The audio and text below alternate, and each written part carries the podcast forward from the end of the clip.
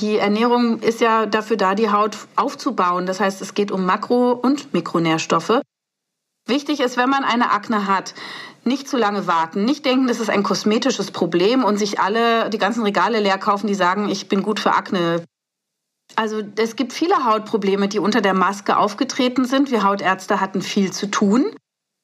Poren tief rein, so ein Hassausdruck für Dermatologen. Nein, das hat die Natur extra für uns sich ausgedacht. Wir produzieren elf Kilometer Talg im Jahr und das hat einen Sinn.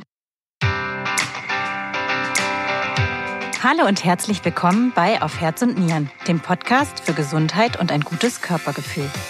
Wir sind Andrea Bannert, Leiterin der Online-Redaktion von fokusarztsuche.de und Mikrobiologin. Und Eva Maria Vogel, Gesundheitsredakteurin bei Fokus Gesundheit.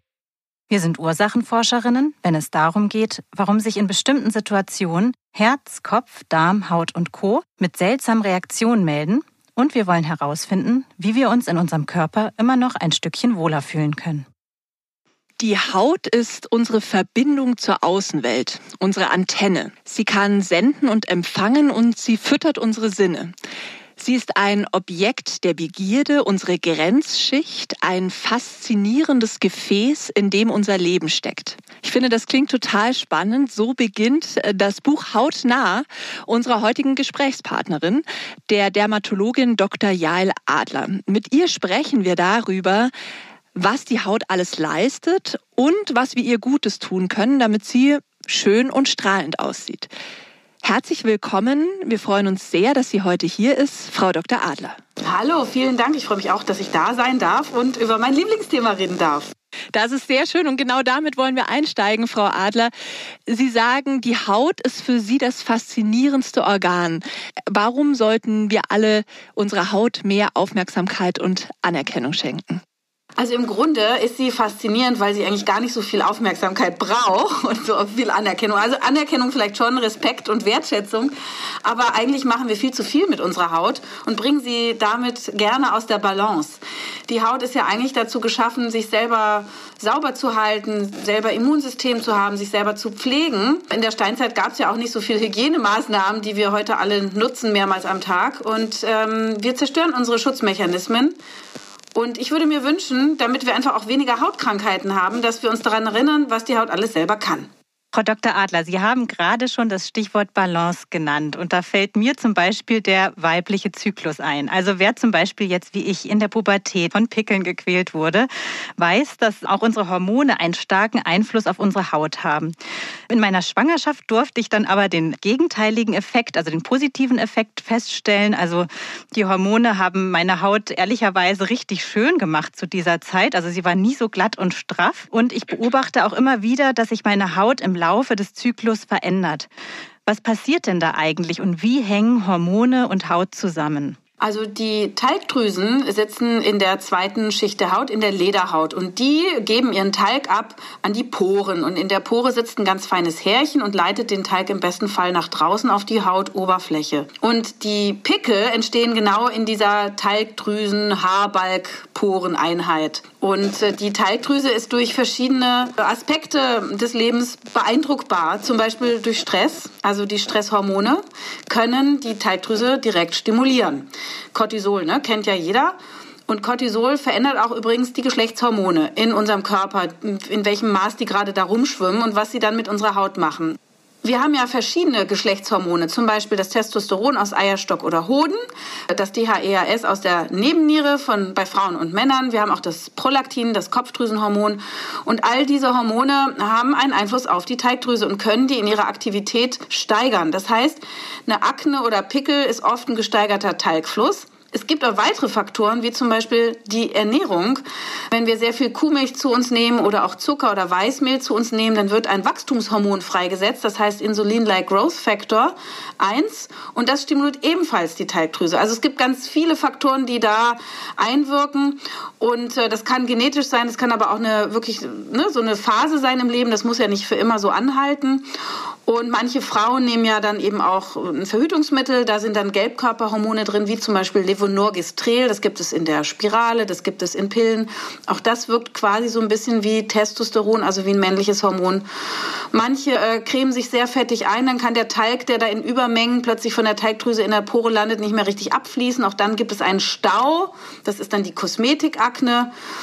Und so gibt es noch viele weitere Faktoren, die einen Einfluss haben können. Also man kann es nicht nur auf die Hormone schieben, aber auch und um das jetzt nochmal schnell abzuschließen, in der Schwangerschaft haben manche Frauen schon im ersten Drittel starke Akne. Das Gelbkörperhormon ist manchmal auch so tätig wie Testosteron und deswegen hat man auch im Zyklus manchmal kurz vor der Periode, wenn dieses Hormon besonders prägnant ist, ein Pickel an der Nase oder irgendwie sowas. Also Östrogene können eher so ein bisschen die Haut rosiger machen, aber es ist bei jedem wirklich unterschiedlich und das Interessante ist wirklich auch, dass man die Hormone gar nicht genau bis ins Letzte versteht.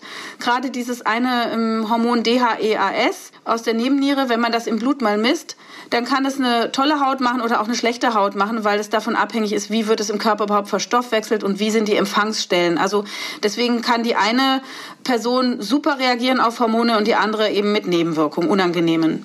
Frau Adler, das klingt alles schon sehr komplex, was Pickel anbelangt. Da gibt es ja wirklich viele Entstehungswege und die Hormone spielen eine Rolle, wie wir gerade gehört haben. Sie haben viele spannende Themen anklingen lassen, wie zum Beispiel die Ernährung, über die wir auch im späteren Verlauf des Podcasts dann näher sprechen wollen. Wir wollen noch einen Augenblick bei der Akne bleiben. Das ist ein Thema, das mich auch mein Leben lang beschäftigt hat. Ich habe in meinen jungen erwachsenen Jahren eine ganz schlimme Akne gehabt und das hat mich auch psychisch sehr, sehr stark beeinflusst und runtergezogen.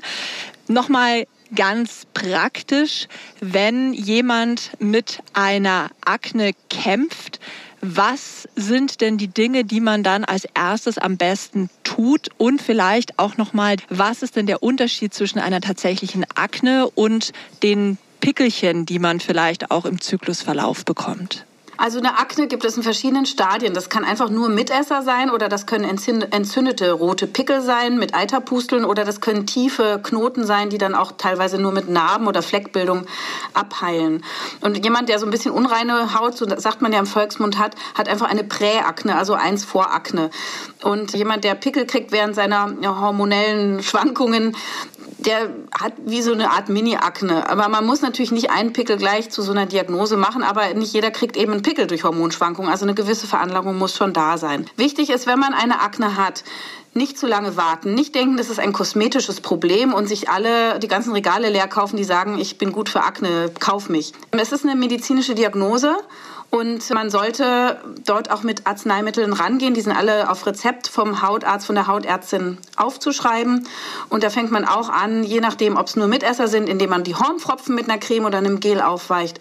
Oder ob was antientzündliches, antibakterielles dabei ist. Oder ob man äh, auch die Hormone beeinflussen muss. Manche Frauen zum Beispiel nehmen eine Antibabypille mit antimännlichen Hormonen.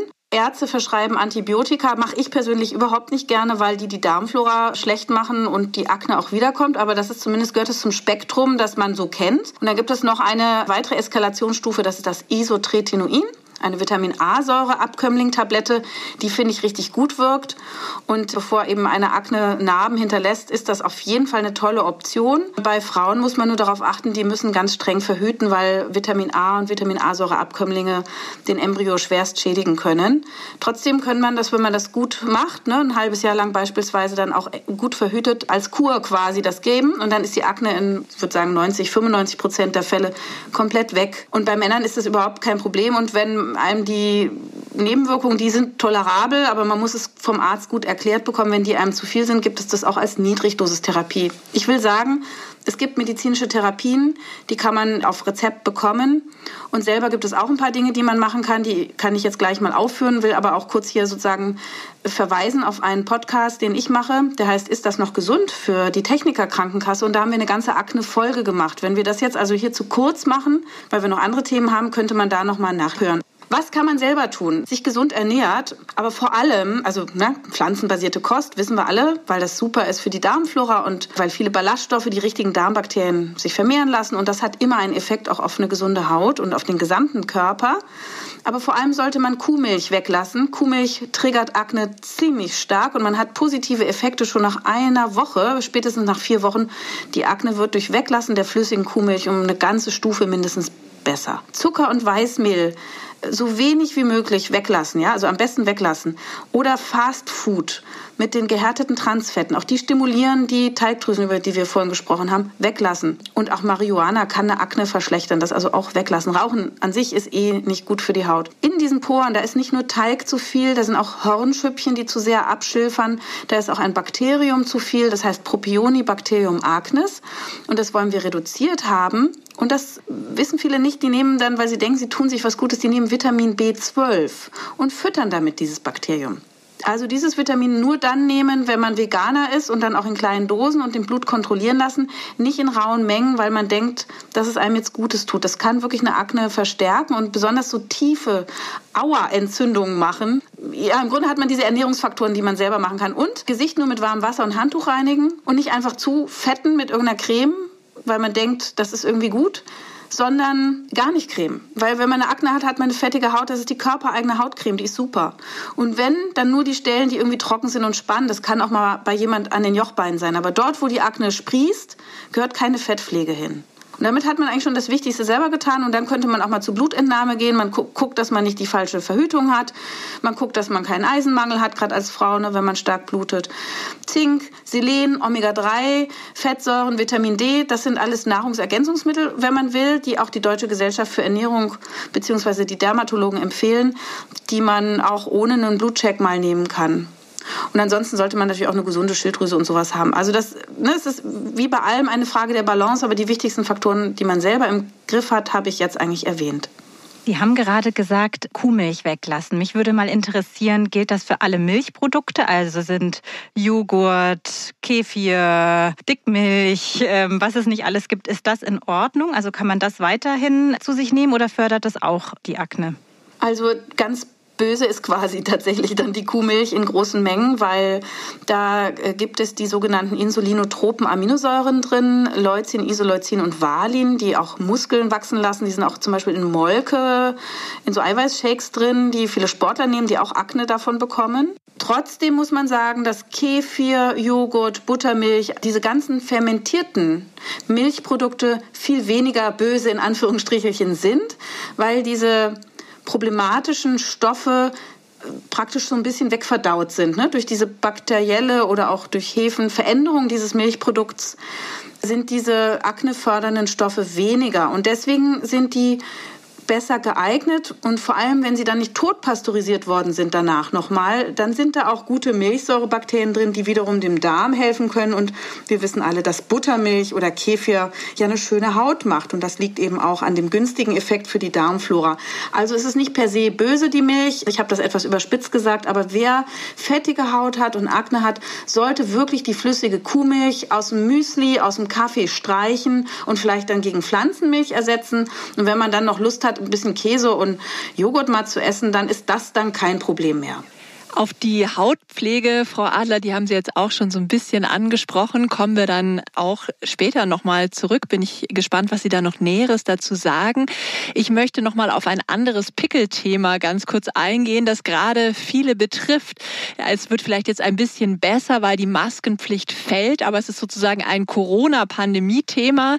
Das ist, dass man unter der Maske durch das Tragen der Maske eben Pickel bekommt. Habe ich leider auch erlebt, kämpfe immer noch damit. Nach einem sehr langen Flug, bei dem ich die Maske tragen musste, bin ich total erschrocken, als die Maske dann nach sieben Stunden abgemacht habe und da schon die ersten Pickel drunter sprießten. Und das wurde immer schlimmer und ist immer noch nach Wochen nicht abgeheilt. Wie ist das denn? Ist das eine Art Akne auch? Gibt es sowas wie eine Maskenakne? Und was kann man dann dagegen tun? Denn viele müssen die Maske ja auch immer noch am Arbeitsplatz zum Beispiel tragen. Also es gibt viele Hautprobleme, die unter der Maske aufgetreten sind. Wir Hautärzte hatten viel zu tun. Und dazu gehören Pickel aller Art. Eine Akne erkennt man immer daran, dass man tendenziell eine fettige Haut hat und auch Mitesser irgendwo vorkommen. Mitesser sind diese schwarzen Punkte. Das ist einfach Melanin, also der Hautfarbstoff, der den Teigpfropfen braun oder schwarz färbt. Das ist kein Schmutz und den man quasi von außen in der erweiterten Pore betrachtet. Und dann gibt es noch die geschlossenen Mitesser. Das waren jetzt die offenen, die schwarzen Mitesser. Und dann gibt es die geschlossenen, die sind eher mit so einem weißen kleinen Teig Büpfelchen drin. Das sind so kleine weißliche, gelbliche Hüppelchen. Wenn man das irgendwo hat, dann weiß man, aha, das ist eine Akne. Und unter der Maske muss man sich vorstellen, das ist ja wirklich ein feucht warmes Klima. Die Poren quellen zu durch die gesteigerte Feuchtigkeit und dadurch verändert sich dann auch die bakterielle Zusammensetzung auf der Haut. Unser Mikrobiom, die Türsteherbakterien, die uns gesund halten sollen, werden sehr strapaziert und können nicht mehr immer alle anderen bösen Bakterien so in Schach halten. Und die vermehren sich dann und machen dann auch noch andere Hautprobleme, wie zum Beispiel die Stewardessenkrankheit oder periorale Dermatitis. Das haben wir viel gesehen, wo so ganz kleine, wie, wie so Bläschen, Mini-Bläschen sind, die auch so juckig sind und wenn die dann abtrocknen, dann ist es rot und schuppig und die lassen immer einen weißen Randsaum, also hautfarbenen Randsaum um die Lippen herum frei, einen nicht betroffenen Randsaum und das kommt vor, dann kommt die Neurodermitis vor, wenn man eh da eine Veranlagung hat, ne? das, also auch weil die Hautbarriere geschwächt wird durch diese viele Feuchtigkeit.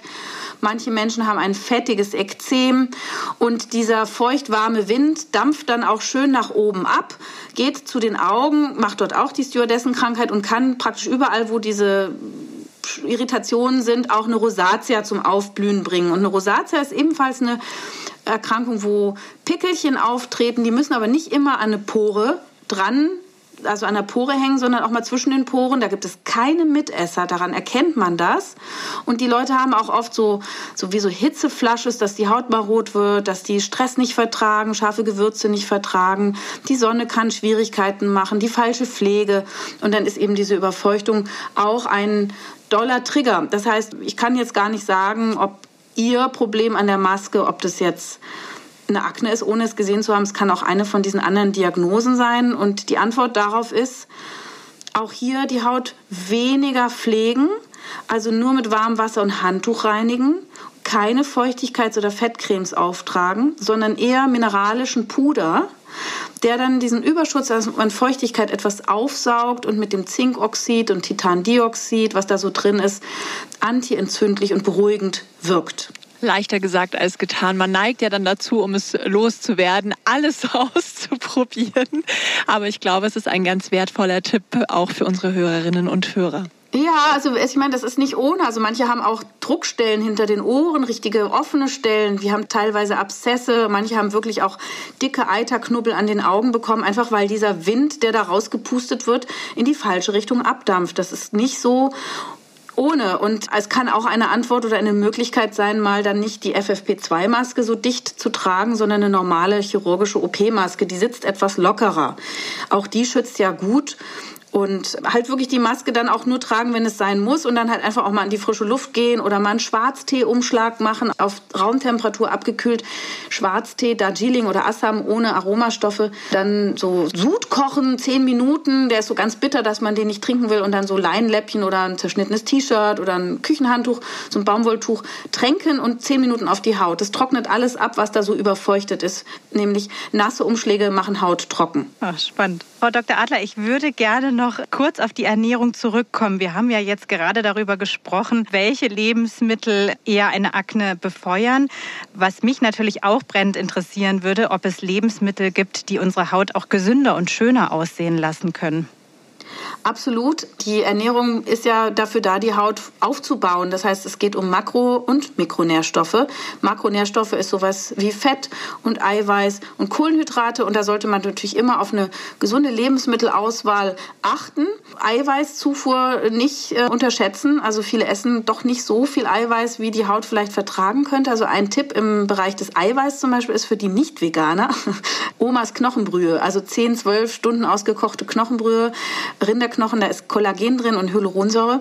Und das führt zum Beispiel zu einer Verfestigung der Haut, also im positiven Sinne, ne, wird ein bisschen straffer und die Hautdurchfeuchtung wird besser. Das kann man auch teuer als Ampullen kaufen, aber eben auch selber machen. Die Veganer, die müssen dann halt gucken, dass sie, wenn sie Eiweiß zu sich nehmen, eine hohe biologische Wertigkeit erzielen, also dass aus den Aminosäuren auch ganze Proteine hergestellt werden können vom Körper. Und das ist dann sowas hm, wie Humus plus Vollkornpita oder Bohnen plus Vollkornreis. Also so eine gute Lebensmittelkombination, wo man weiß, da komme ich an alles ran, was mein Körper dann auch wirklich verwerten kann. Denn die Haut braucht das. Und dann gibt es die Mikronährstoffe. Das ist sowas wie Vitamine, Spurenelemente, Mineralien, Omega-Fettsäuren und auch die sekundären Pflanzenstoffe. Und wer zu wenig Pflanzenkost isst, hat davon oft zu wenig, hat dann auch nicht so eine gute Darmflora und dann wird die Haut quasi unterversorgt, obwohl wir eigentlich denken, dass wir uns gut ernähren. Wir verhungern quasi an vollen Tellern. Das ist jetzt auch etwas überspitzt gesagt, aber wenn ich bei Leuten, die sagen, oh, ich ernähre mich eigentlich gut und ausgewogen, äh, im Blut mal nachgucke, sehe ich sehr oft, welche Mikronährstoffe alle fehlen und äh, auch die Darmflora kann man sich angucken und dann sieht man, oh krass, die haben ja gar keine schöne Artenvielfalt mehr oder gesundheitsförderliche Bakterien sind zu wenig. Und dann baut man das alles wieder auf und siehe da, die Haut kann abheilen. Und da muss man eben nicht immer Cortison schmieren und Antibiotika geben, sondern einfach nur den Körper wieder in sein Naturgleichgewicht bringen und schon ist die Haut von innen heraus geheilt. Man kann nämlich mit Cremes von außen eigentlich nur die Hautbarriere sehr effektiv stärken, wenn die äh, irgendwie ausgetrocknet ist. Man kann mit Arzneimitteln arbeiten, einigen, aber sozusagen in die tiefen Hautschichten kommt man von außen nicht. Frau Adler, wir hatten vorher ganz kurz im Zusammenhang mit der Akne auch schon über Stress gesprochen, Stress und Hautbild. Viele Hörerinnen und Hörer kennen das vielleicht auch. Man hat schlechtere Haut, wenn man eben sehr gestresst ist und strahlt richtig, wenn es einem besonders gut geht. Und es gibt ja auch dieses Sprichwort, die Haut ist der Spiegel der Seele. Was ist denn da dran? Stimmt das? Das stimmt absolut. Die Haut ist der Spiegel von allem im Grunde, auch der Organgesundheit und der Darmflora, des Nervensystems, der Hormone, der Mikronährstoffe, der Psyche, der Sexualität, dann aber auch der Umwelt. Wie ist die Umwelt belastet? Mit welchen Menschen habe ich zu tun? Ne? Wie ist das Klima? Also die Haut ist das Mega-Netzwerkorgan und übrigens auch das größte Hormonorgan. Es sind 30 Hormone, die die Haut herstellt. Einige von diesen großen Hormonen, die man so kennt, auch übrigens in der Haut. Das heißt, die Haut arbeitet immer an allem mit. Und äh, das Stresshormon Cortisol, wir erwähnten es vorhin kurz, das kann eben Pickel machen. Aber es gibt eben auch Nerven, die Botenstoffe aus schütten, wenn sie genervt werden, also wenn sie geärgert werden, wenn wir gestresst sind. Es gibt so etwas, das nennt sich neurogene Entzündung. Und äh, die Botenstoffe können eine Entzündung in der Haut unterhalten. Und Histamin zum Beispiel ist auch ein Botenstoff, der durch mechanische oder allergische Reize ausgeschüttet wird und Juckreiz macht, dann fängt man an zu kratzen, dann kommen mehr Botenstoffe. Wie Sie richtig sagten, also wenn wir entspannt sind, wenn wir verliebt sind, dann schütten wir vielleicht mehr Belohnungshormone und Glückshormone, also Dopamin und Serotonin aus und weniger die Stresshormone. Wir kommen zurück in eine Balance. Manchmal sehe ich aber auch im Blut, dass den Menschen Aminosäuren fehlen, einzelne. Ähm, ja, dann wird die Haut auch schlechter aussehen. Und wenn man davon genug hat, dann wird sie besser aussehen. So ist das sozusagen ein multifaktorielles Geschehen. Manche Menschen, die gestresst sind, fangen auch unbewusst an, an ihrer Haut rumzukratzen und zu pölkeln und Krusten sich also zuzufügen. Also Leute, die zum Beispiel so ein bisschen Akne haben, fangen an, da zu fummeln und dann gibt es so eine Diagnose Akne excorier de jeune fille. Das heißt aufgekratzte Akne der jungen Frauen und das beschreibt eine neurotische Veranlagung bei Stress zum Beispiel die Pickel aufzukratzen. Die Pickel wären längst weg, aber der Fleck ist halt immer noch da und das wochenlang. Das ist sehr häufig bei Frauen vorkommende Diagnose. Also es gibt ganz viele Faktoren rund um Psyche, die einen Einfluss auf die Haut haben. Wenn wir frisch verliebt sind und als Frau zum Beispiel schön viel Östrogen ausschütten, dann sind wir rosig, dann sind wir saftig, dann glänzt unser Haar und wir haben eine tolle Ausstrahlung. Und auch Männer, ne, wenn die Testosteron dann, weil sie knutschen und Sex haben vielleicht und ne, dann kriegen die zwar Haarausfall, aber sie kriegen dafür auch verstärkten Bartwuchs und sind halt auch ganz kerlich und die Muskeln wachsen und so. Also die Hormone haben uns total fest im Griff. Und das sieht man auch. Kommen wir nun zum Thema Hautpflege. Es gibt ja ähm, so einen kleinen Test, den haben unsere Werkstudentinnen ermittelt, um den eigenen Hauttyp festzustellen. Also da soll man sein Gesicht waschen, trocken tupfen und dann einige Zeit später schauen, ob die Haut spannt oder juckt oder eher fettig ist oder ganz normal. Also bei mir beispielsweise weiß ich auch ohne Test, dass ich zu einer eher trockenen Haut neige, aber auch hin und wieder Pickelchen habe. Ich glaube, das ist diese ganz berühmte Mischhaut, die sehr viele Menschen haben. Inwiefern wirkt sich denn mein Hauttyp auf die richtige Gesichtspflege aus?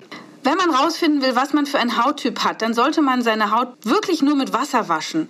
Wenn man eine Seife benutzt, ein Micellenwasser, eine alkoholische Tinktur oder ein Peeling, dann schrubbt man sich die schützenden Hautfette von der Haut runter und dann fühlt sich die Haut trocken an und spannend und dann denkt man, man hat eine trockene Haut. Man muss im Grunde vier Wochen lang die Haut in Ruhe lassen und nur mit Wasser und Handtuch reinigen. Und dann merkt man erst, hm, meine Haut kann ja ganz schön viel selber. Wir haben nämlich zwei Fettquellen. Die eine Fettquelle ist das Fett, was aus den Poren kommt, von den Talgdrüsen, da wo die Akne auch sich abspielt. Und das andere Fett ist aus der Epidermis, aus der Oberhaut. Und diese beiden Fette verbinden sich. Und die Oberhautfette übrigens brauchen vier Wochen, um sich zu regenerieren. Und wenn man sich immer wäscht, ne, dann hat man quasi sich diese Schutzschicht weggewaschen. Das, was eigentlich die Natur sich ausgedacht hat für uns als echte, teure Pflege. Wir brauchen gar nicht diese Kosmetikartikel, die die Industrie für uns entwickelt. Nichts ist so gut wie unsere eigene, körpereigene Pflegecreme. Und übrigens, die Poren auf der Nase sind auch keine Mitesser, wenn man die im Vergrößerungsspiegel sieht, sondern das sind unsere Cremetöpfchen. Da wird immer wieder Creme abgegeben. Und wenn es schön warm ist, nachts im Bett, legt sich dieses Fett, dieser Talg und Oberhautfett so schön pflegend auf unser Gesichtsbutterbrot, wie warme Butter. Und im Winter, wenn es kalt ist, dann wird die Haut auch eher trocken, weil diese Butter plötzlich starr wird. Aber wir wollen eben diese Poren auch nicht tief ausreinigen. Poren tief rein, so ein Hassausdruck für Dermatologen. Nein, das hat die Natur extra für uns sich ausgedacht. Wir produzieren elf Kilometer Talg im Jahr und das hat einen Sinn. Das heißt, in dieser Studie, wenn die Betreffenden ihre Gesichtshaut gereinigt haben, dann muss man erstmal wissen, haben sie sie überhaupt mit Wasser gewaschen oder haben Sie eine aggressive austrocknende Reinigungssubstanz verwendet? Und äh, haben Sie vier Wochen gewartet oder haben Sie direkt danach? Eben eine halbe Stunde reicht nicht. Fettige Haut erkennt man übrigens daran, dass man zum Beispiel eine Akne hat oder dass man einen Ölfilm hat, besonders in der T-Zone, also Stirn, Nase bis runter zum Kinn. Und vor allem, dass man sein Kopfhaar täglich oder alle zwei Tage waschen muss, weil es sonst fettig wird. Daran erkennt man eine fettige Haut. Und diese Leute müssen eigentlich auch gar keine Fettpflege betreiben. Die brauchen eigentlich gar keine Creme, weil das schafft alles der Körper selber.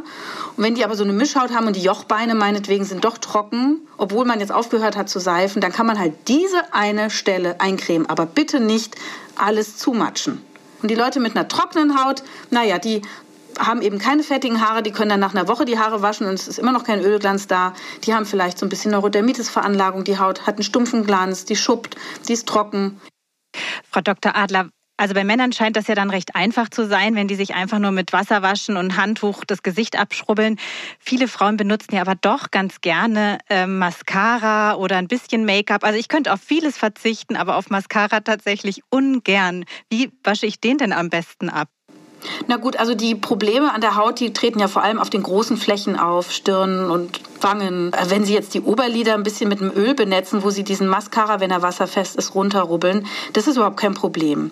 Manche Leute haben Lidekzeme.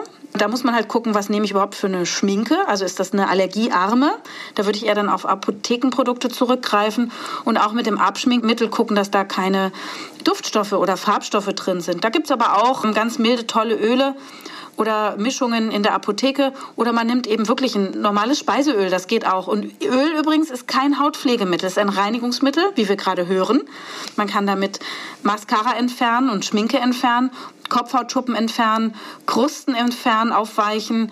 Alles geht mit Öl weg. Also Öl ist kein Pflegeprodukt, sondern ein Reinigungsmittel. Und wenn man Öl benutzen will, wegen der tollen Fettsäuren, dann bitte auf den Salat oder eingemischt in eine Creme. Der physikalische Effekt eines flüssigen Öls hat einen Auswascheffekt und kann bei sehr vielen Menschen zu einer Austrocknungserscheinung der Haut führen, zu einem Austrocknungsekzem und zu Juckreiz, besonders bei schwangeren Frauen. Und deswegen empfehle ich auf keinen Fall pures Öl als Pflege, sondern wenn überhaupt eine Creme, eine Salbe, eine Bodylotion, immer ohne Duftstoffe, Farbstoffe, Konservierungsstoffe. Und äh, meine Lieblings- sagen wir mal, Hightech oder biomimetische Cremeart sind die Dermamembranstrukturlipide, hautähnliche Lipide. Die gibt es in besonders, finde ich, wertigen Pflegeprodukten, zum Beispiel in der Apotheke. Und die können dann auf den pH-Wert der Haut eingestellt sein, also den Säureschutzmantel unterstützen. Und die Hautfette, die ähneln den Hautfetten, können die reparieren, regenerieren, können schützen. Und die gibt es in verschiedenen Konsistenzen und werden super vertragen. Viel besser als die herkömmlichen Cremes, die häufig dann mit Emulgatoren arbeiten oder Konservierungsmitteln, Farbstoffen, Duftstoffen. Das kann einer empfindlichen Haut wirklich Probleme bereiten. Wenn ich jetzt noch mal kurz auf die Reinigung zurückgehe. Ich rubbel zum Beispiel mein Gesicht total gerne mit dem Handtuch ab. Es ist irgendwie wie eine Massage. Ich weiß auch nicht, warum ich mag das einfach gerne. Kann ich meine Haut damit schädigen, wenn ich sie jetzt nur mit Wasser reinige und mit dem Handtuch aber ordentlich abrubbel? Oder ist diese mechanische Einwirkung, hat die auch einen Einfluss auf meine Haut? Also ein Handtuch zu verwenden nach dem Waschen nur mit Wasser ist total legitim. Und das Rubbeln ist ja auch nicht unangenehm. Das ist ein Massageeffekt und vielleicht geht da noch ein bisschen mehr von Staub, Schweiß, Hornschüppchen mit runter. Es gibt ja Leute, die sehr gerne Mikrofasertücher benutzen, auch um sich übrigens abzuschminken. Das ist auch gut, aber da muss man schon auch sagen, das ist manchmal so radikal. Also damit kann man ja zum Beispiel, wenn man sich die Haare färbt, die Haarfarbe runterrubbeln und sich wirklich auch die, die Oberschicht der Haut so sehr abrubbeln, dass man quasi fast eine Schürfwunde hat. Also deswegen so ein normales Handtuch ist absolut okay. Und beim Mikrofasertuch muss man schon vorsichtig werden, dass man da nicht die obere Hautbarriere sich entfernt. Wir hatten ja jetzt schon erwähnt die Schutzfette, wir haben den Säureschutzmantel erwähnt. Dort gibt es ein Mikrobiom, also Türsteherbakterien. Die will man nicht wegdesinfizieren oder mit Konservierungsmitteln kaputt machen. Und es gibt dort die Hornschüppchen. Die sind nicht dazu da, dass man sie wegpielt, sondern das ist eine mechanische Barriere. Diese Hornschüppchen hat unsere Oberhaut mühselig vier Wochen lang hergestellt. Die sind dann eingebettet in so ein Fett-Eiweiß-Mörtel. Also wir nennen das auch das Ziegelstein-Mörtel-Modell, die Oberhaut. Und das ist unsere Hautschutzbarriere. Und die sollte man nicht wegpeelen. Es gibt eine Ausnahme. Peeling ist für Leute mit einer Verhornungsstörungen wie Reibeisenhaut, zum Beispiel an den Oberarmen, okay. Oder auch eben einer Mitesserakne, wo Hornpfropfen da sind, die man etwas ablösen will. Das kann man dann mechanisch machen oder auch mit Fruchtsäure, was ebenfalls Hornpfropfen auflöst. Aber eine ganz normale Haut im Gleichgewicht muss nicht gepielt werden. Ich bin ja Hautärztin. Ich piele mich nie. Und ich benutze übrigens auch keine Anti-Aging-Cremes, weil diese Wirkstoffe nicht in die Tiefe der Haut eindringen können. Hier ist viel besser von innen zu arbeiten mit gesunder Ernährung und von außen mit Sonnenschutz. Aber es ist ein Mythos zu denken, dass diese Vitamine und was auch immer da so noch reingemischt wird, dass das irgendwie in die Tiefe der Haut eindringen könnte, Falten bekämpfen könnte oder ein Lifting herbeiführen könnte. Alle Menschen mit Faltencremes haben immer noch Falten. Jetzt hatten wir schon das Stichwort Sonnenschutz genannt. Also hier in München hatten wir jetzt lange schlechtes Wetter und eine dicke Wolkenschicht. Also meine Haut ist noch nicht auf die Sonne vorbereitet. Aber ich hoffe, dass der Sommer jetzt wirklich endlich vor der Tür steht. Gibt es eine Art Faustregel, wie ich jetzt den richtigen Sonnenschutz als heller Hauttyp für mich ermittle? Äh, muss ich immer Lichtschutzfaktor 50 wählen oder kann ich auch einen niedrigeren Lichtschutzfaktor wählen? Und ab wann muss ich mich eincremen und muss ich mich jeden Tag eincremen? Es gibt ja sechs Hauttypen und wenn Sie ein heller Hauttyp sind, sind Sie so Hauttyp 1 bis 2. Und das bedeutet, dass Ihr Eigenschutz 10 bis 20 Minuten ist und dann ist auch gut für den Tag. Und wenn Sie länger draußen bleiben wollen, dann sollten Sie sich schützen. Und wenn auf der Sonnencreme draufsteht 50 plus, dann könnten Sie statt 10 Minuten meinetwegen 50 mal 10 Minuten draußen bleiben, was ungefähr 8,3 Stunden entspricht, was viel zu lang ist, aber was zumindest ein Anhaltspunkt dafür ist, dass Sie doch eine gute Creme haben, die ein bisschen besser auf Ihre Haut aufpasst. Was Sie nämlich unbedingt vermeiden wollen, ist ein Sonnenbrand. Wichtig ist auch, es tun aber die guten Produkte alle sehr schön. Was auch ganz wichtig ist, ein UVA-Zeichen auf der Flasche abgebildet in einem Kreis. Die guten Produkte haben das alle, dass nämlich nicht nur UVB-Strahlung mit 50 plus abgedeckt sind, sondern auch UVA-Strahlung abgedeckt ist. Und zwar ungefähr im selben Verhältnis. Und damit tun sie sich als hellhäutige Person immer was Gutes. Sie müssen nicht weniger nehmen, weil sie wollen eigentlich nicht braun werden. Sie wollen auch nicht rot werden. Und oft machen wir es so, dass wir das zu dünn auftragen oder mal eine Stelle vergessen. Und deswegen hier gilt schon, viel hilft viel. Und auch ein Motto meiden kleinen Cremen. Also meiden Sie die pralle Mittagssonne von 11 bis 15 Uhr, insbesondere wenn Sie in den Süden jetten, unvorbereitet und äh, dann noch blass sind und auch noch keine Verdickung der Haut aufgebaut haben. Das braucht nämlich drei Wochen. Da ist man schon wieder zurück aus dem Urlaub. Also meiden kleinen Cremen. Kleiden, dicht gewebte, lockere Kleidung, Hut mit Nackenschutz und Sonnenbrille und Cremen die Stellen, die man anders nicht schützen kann. Und da einen hohen Lichtschutzfaktor eigentlich immer. Wie gesagt, weil gesunde Bräune für uns Hautärzte gibt es nicht. Es ist immer eine Verzweiflungstat der Haut. Die Haut kriegt UV-Strahlen, sie merkt, oh Gott, das Erbgut kann geschädigt werden, dann wird die Haut alt, dann kann es Hautkrebs geben. Also schnell Melanin produzieren aus den Pigmentzellen, die sitzen auch in der Oberhaut und die schmeißen sich wie kleine Sonnenschirme vor die Zellkerne und bilden so eine Art ja, Rettungsschirm. Und äh, nach und nach wird die Haut erst dicker, um dann den Strahlenweg auch etwas zu verlängern. Aber ne, man kann sich als Hellhäutiger auch genetisch ja nur bis zu einem gewissen Grad schützen. Und die ganz Hellhäutigen können sich eigentlich gar nicht schützen. Die haben ein schlechtes oder ein, ein, ein schwaches Melanin, weil die sind genetisch vorgesehen, im Norden zu leben und paar mickrige Sonnenstrahlen, die es da gibt, dann auch rechtzeitig durchzulassen, damit sie Vitamin D aufbauen können. Das heißt, die Nordlichter sollen im Grunde nur nördlich des Schwarzwaldes Urlaub machen und wenn sie halt südlicher sein wollen, weil sie es nicht lassen können, dann müssen sie sich halt schützen. Das ist eben so. Jetzt guckt die Andrea ganz enttäuscht. Die würde ich nämlich eher als Hauttyp 1 einschätzen und die wird wahnsinnig gerne in den Süden. Und da muss sie natürlich auch noch aufpassen, wenn sie im Bikini sind, dann müssen sie anderthalb bis zwei Schnapsgläser Sonnencreme auf ihren Körper auftragen von der Menge her. Ne? Sonst ist es auch zu wenig. Und wenn sie im Wasser waren, müssen sie nachcremen, weil dann auch bei wasserfesten Produkten ist dann nur noch die Hälfte übrig. Und dann verspricht das Produkt natürlich 50 zu sein, aber tut's nicht mehr. Also man muss, man kann den nicht verlängern, den Sonnenschutz durch die Creme, man kann den nur aufrechterhalten.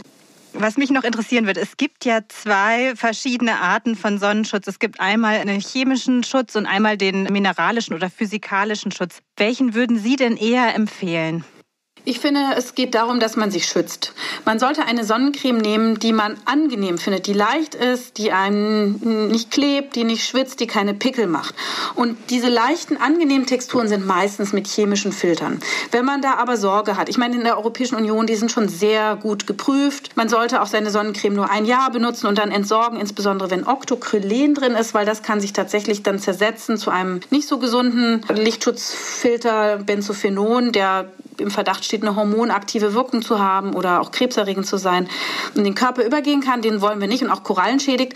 Aber das Octocrylen an sich, wenn es frisch ist, ist das gut wirksam und es gibt auch mittlerweile viele Cremes ohne Octocrylen. Also die sind niedrig dosiert, die modernen Filter, die schützen sich vor dem Verderb gegenseitig und sind dadurch auch niedrig dosiert und werden gut vertragen. Und wenn man beim Sport unter so einer pastösen physikalischen Sonnencreme schwitzt und Pickel kriegt, dann nutzt man das nicht. Also deswegen, ich finde, Hauptsache man schützt sich und bevor man zum Beispiel ein Kind verbrennen lässt, nimmt man halt auch eine Erwachsenen-Sonnencreme. Nichts ist so quasi krass für den Körper, für die Haut wie ein, wie ein Sonnenbrand und das summiert sich im Laufe des Lebens. Und die physikalischen Cremes, die machen oft so einen Weißeleffekt. Ähm, haben die Hersteller die jetzt so fein gemahlen, die Partikel, und dann kommt man wieder mit dieser Nanodiskussion, wie dringen diese Titandioxidpartikel in den Körper, können die da vielleicht auch Probleme machen, können sie die Natur schädigen, das Wasser schädigen, die Darmflora schädigen, können die vielleicht auch Krebs machen. Ne? Die sind also jetzt doch auch in der Kritik. Also es ist nicht immer alles Gute beisammen, man muss irgendwie immer, wie man sagt, einen Tod sterben oder einen Kompromiss finden. Und für mich ist hier die Priorität,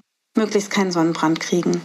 Ach prima, was mich natürlich auch noch sehr interessiert hätte als Mama eines zweijährigen Sohnes, ich renne meinem Sohn immer mit der Sonnencreme hinterher und ich würde auch immer die erwachsenen Sonnencreme nehmen, wenn wir keine andere dabei haben, aber den schmiere ich immer ganz dick mit einem physikalischen Schutz ein und der ist eh schon so hell, der sieht hinterher immer wirklich total weiß aus wie ein Kohlweißling. Sollte man beim Kauf von Kindersonnenmilch noch mal auf etwas Spezielles achten oder ist es da auch, wie Sie sagen, Hauptsache das Kind ist geschützt?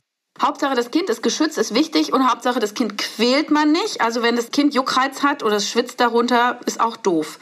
Es gibt Sonnencremes, von tollen Herstellern, großen Herstellern, die sind mit chemischen Filtern für Kinder und es gibt welche, die sind ohne chemische Filter für Kinder, nur mit physikalischen. Das muss man ein bisschen ausprobieren. Ja, so auch das Kind hat ein Mitspracherecht. Auch hier Hut und dicht gewebte, lockere Kleidung auch immer wieder im Kopf haben, dass das natürlich auch eine Möglichkeit ist, ein Kind zu schützen. Ganz persönlich würde mich als Mama interessieren, worauf muss ich denn bei der Pflege von Kinderhaut achten? Also meinen zweijährigen Sohn, den wasche ich zum Beispiel immer mit Wasser und ein paar Tropfen Mandelöl. Jetzt weiß ich auch, dass Öl tatsächlich auch dazu da ist, zu reinigen.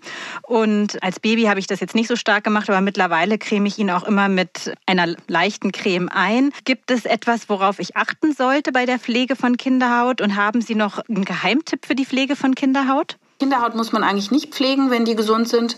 Es reicht Baden in Wasser, je nach Schmutz und eine milde Waschsubstanz für die Stellen, die optisch verschmutzt sind oder fürs Händewaschen. Da würde ich immer Zucker und Kokostenside zum Beispiel aus dem Bioladen bevorzugen, ohne Duftstoffe, Farbstoffe, Konservierungsstoffe, Schaum und Glitzer. Und ich würde die Haut nicht eincremen, wenn sie nicht trocken oder juckig ist, also wenn eine Neurodermitis-Veranlagung nicht vorliegt. Frau Adler, wenn wir in der Drogerie stehen vor den ganzen Produkten, die es da so gibt, gibt es ja oft lange Inhaltsstofflisten. Gibt es denn irgendwelche Inhaltsstoffe, die durchaus sinnvoll sind oder welche wo man auch unbedingt die Finger davon lassen sollte? Also wir haben ja vorhin gesagt, bei der Sonnencreme viel hilft viel und bei der Kosmetik und bei der Pflege gilt das Gegenteil, weniger ist mehr. Das heißt, kurze Inhaltsstofflisten sind schon besser als lange, weil das Risiko für eine Allergieentwicklung natürlich bei mehr Stoffen größer ist. Und auch das Austesten. Ne? Wir wissen sonst nicht, wo, wogegen hat der Körper reagiert. Von außen kann man mit Wirkstoffen, außer es sind jetzt richtig medizinische, relativ wenig schaffen. Also beim Anti-Aging sind die Vitamine A, E, C und kurzkettige Polypeptide beschrieben als wirksam, aber eben so leicht, dass man es als Anwender kaum sieht. Aber das kann man meinetwegen machen. Die Dermamembranstruktur, also hautähnlichen Lipidcremes sind super, um die Hautbarriere zu stärken. Wer eine trockene Haut hat, kann Urea, Harnstoff benutzen. Auch Hyaluronsäure führt zu einer verbesserten Durchfeuchtung der oberen Hornschicht. Wohlgemerkt dringt es nicht in die Haut hinein, kann deswegen dort auch keine Falten nachhaltig aufpolstern. Und ansonsten sind alle Zusatzstoffe, die immer so angepriesen werden, weder in Studien überprüft noch äh, unbedingt nötig, sondern sind oft einfach nur Werbeversprechen. Und ich liebe zum Beispiel Shea Butter. Ich habe die irgendwann entdeckt. Das ist ein reines Pflanzenfett aus Afrika, aus dem Karité-Baum, aus einer Nuss. Das kann man für die Schokoladenherstellung benutzen und für trockene Hautstellen. Und ähm, wenn man zum Beispiel zu trockenen Lippen oder trockenen Händen oder trockenen Haarspitzen neigt und man wäscht die Hände, dann bleibt immer noch ein leichter Film als Schutz übrig. Es schützt und repariert und da sind eben auch hautähnliche Fette drin. Und viele Hersteller sagen, oh, wir benutzen für unser Produkt wertvolle Shea-Butter. Ja, ja, super.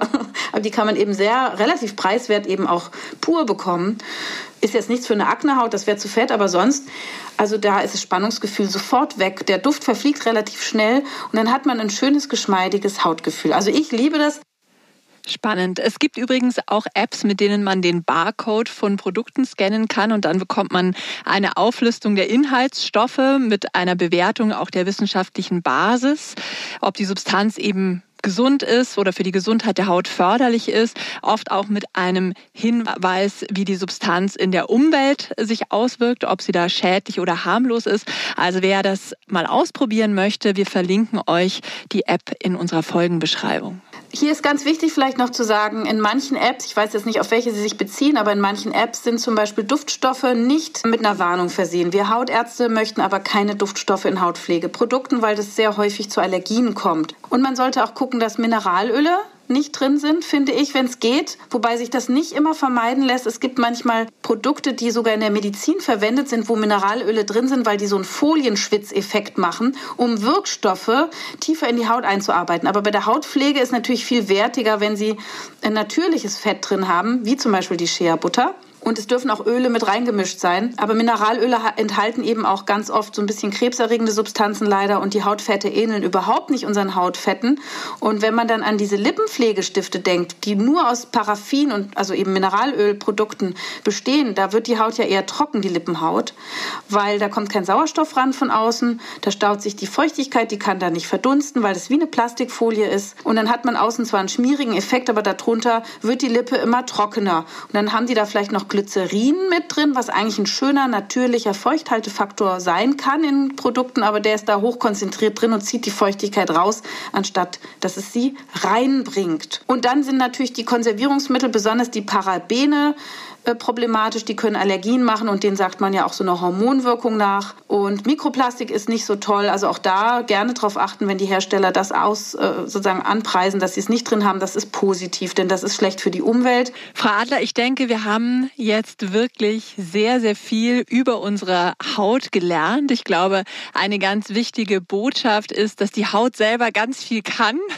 Und ich glaube, dieses Überpflegen müssen sich ganz viele abgewöhnen. Ich gehöre da auch dazu, muss ich zugeben.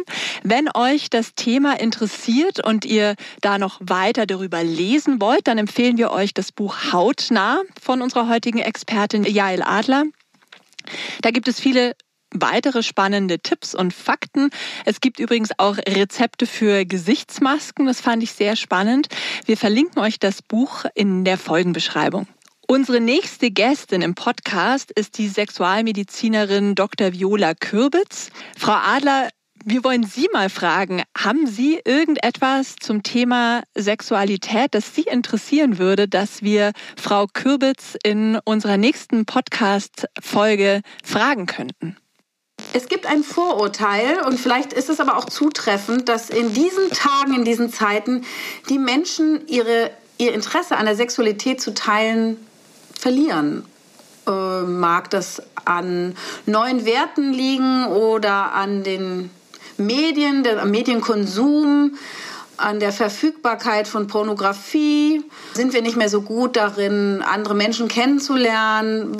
Stimmt das? Und wenn ja, warum? Das ist auf jeden Fall eine spannende Frage, Frau Dr. Adler. Die werden wir Frau Kürbitz stellen nächste Woche. Wir bedanken uns noch ganz herzlich bei Ihnen für das spannende Gespräch. Es hat uns richtig viel Spaß gemacht. Schön, dass Sie heute zu Gast bei uns im Podcast waren. Ich bedanke mich auch für die vielen guten Fragen und dass ich so viel Zeit hatte, sie zu beantworten. Das ist schön.